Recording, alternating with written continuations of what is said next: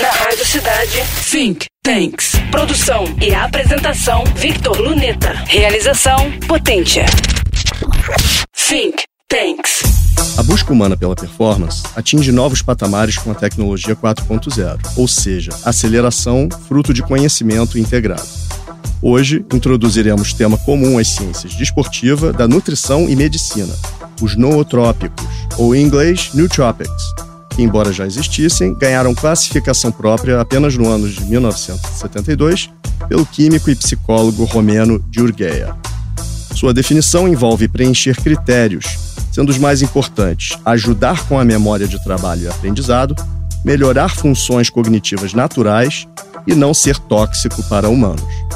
Também chamadas de drogas inteligentes, não são remédios, e sim suplementos cerebrais.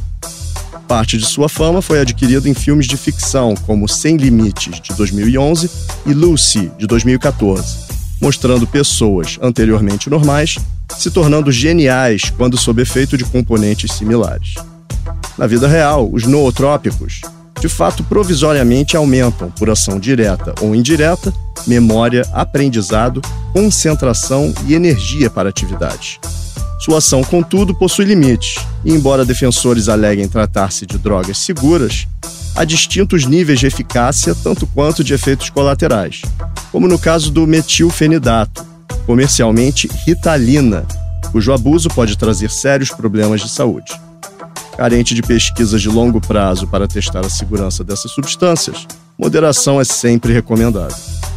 Finalmente, nootrópicos podem ser de três categorias: estimulantes, naturais ou sintéticos.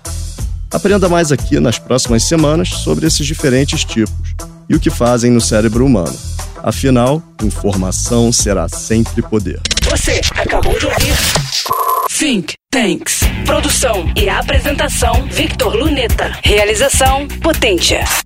Think Tanks.